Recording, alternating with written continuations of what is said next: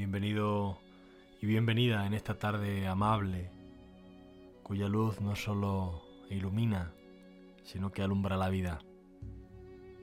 Hace apenas unos días, paseando por medio del bosque, me vino al corazón el recuerdo de un precioso libro que recoge una amplia variedad de poemas dedicados a los árboles.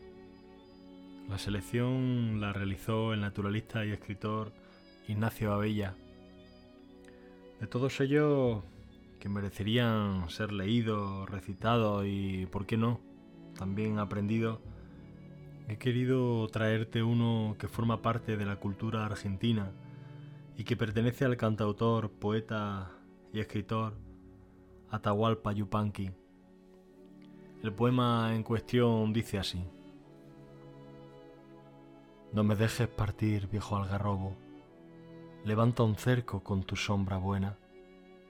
Átame a la raíz de tu silencio, donde se torna pájaro la pena. Vengo de un mundo lleno de caminos, montaña, selva, mar, prado y arena. Traigo una sed de paz tan infinita. Hazme un nido de amor para mi pena.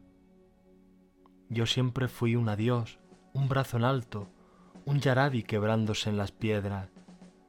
Cuando quise quedarme vino el viento, vino la noche y me llevó con ella.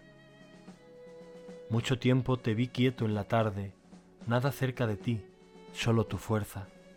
Tu balsámica sombra es como el beso del aura vesperal sobre la tierra.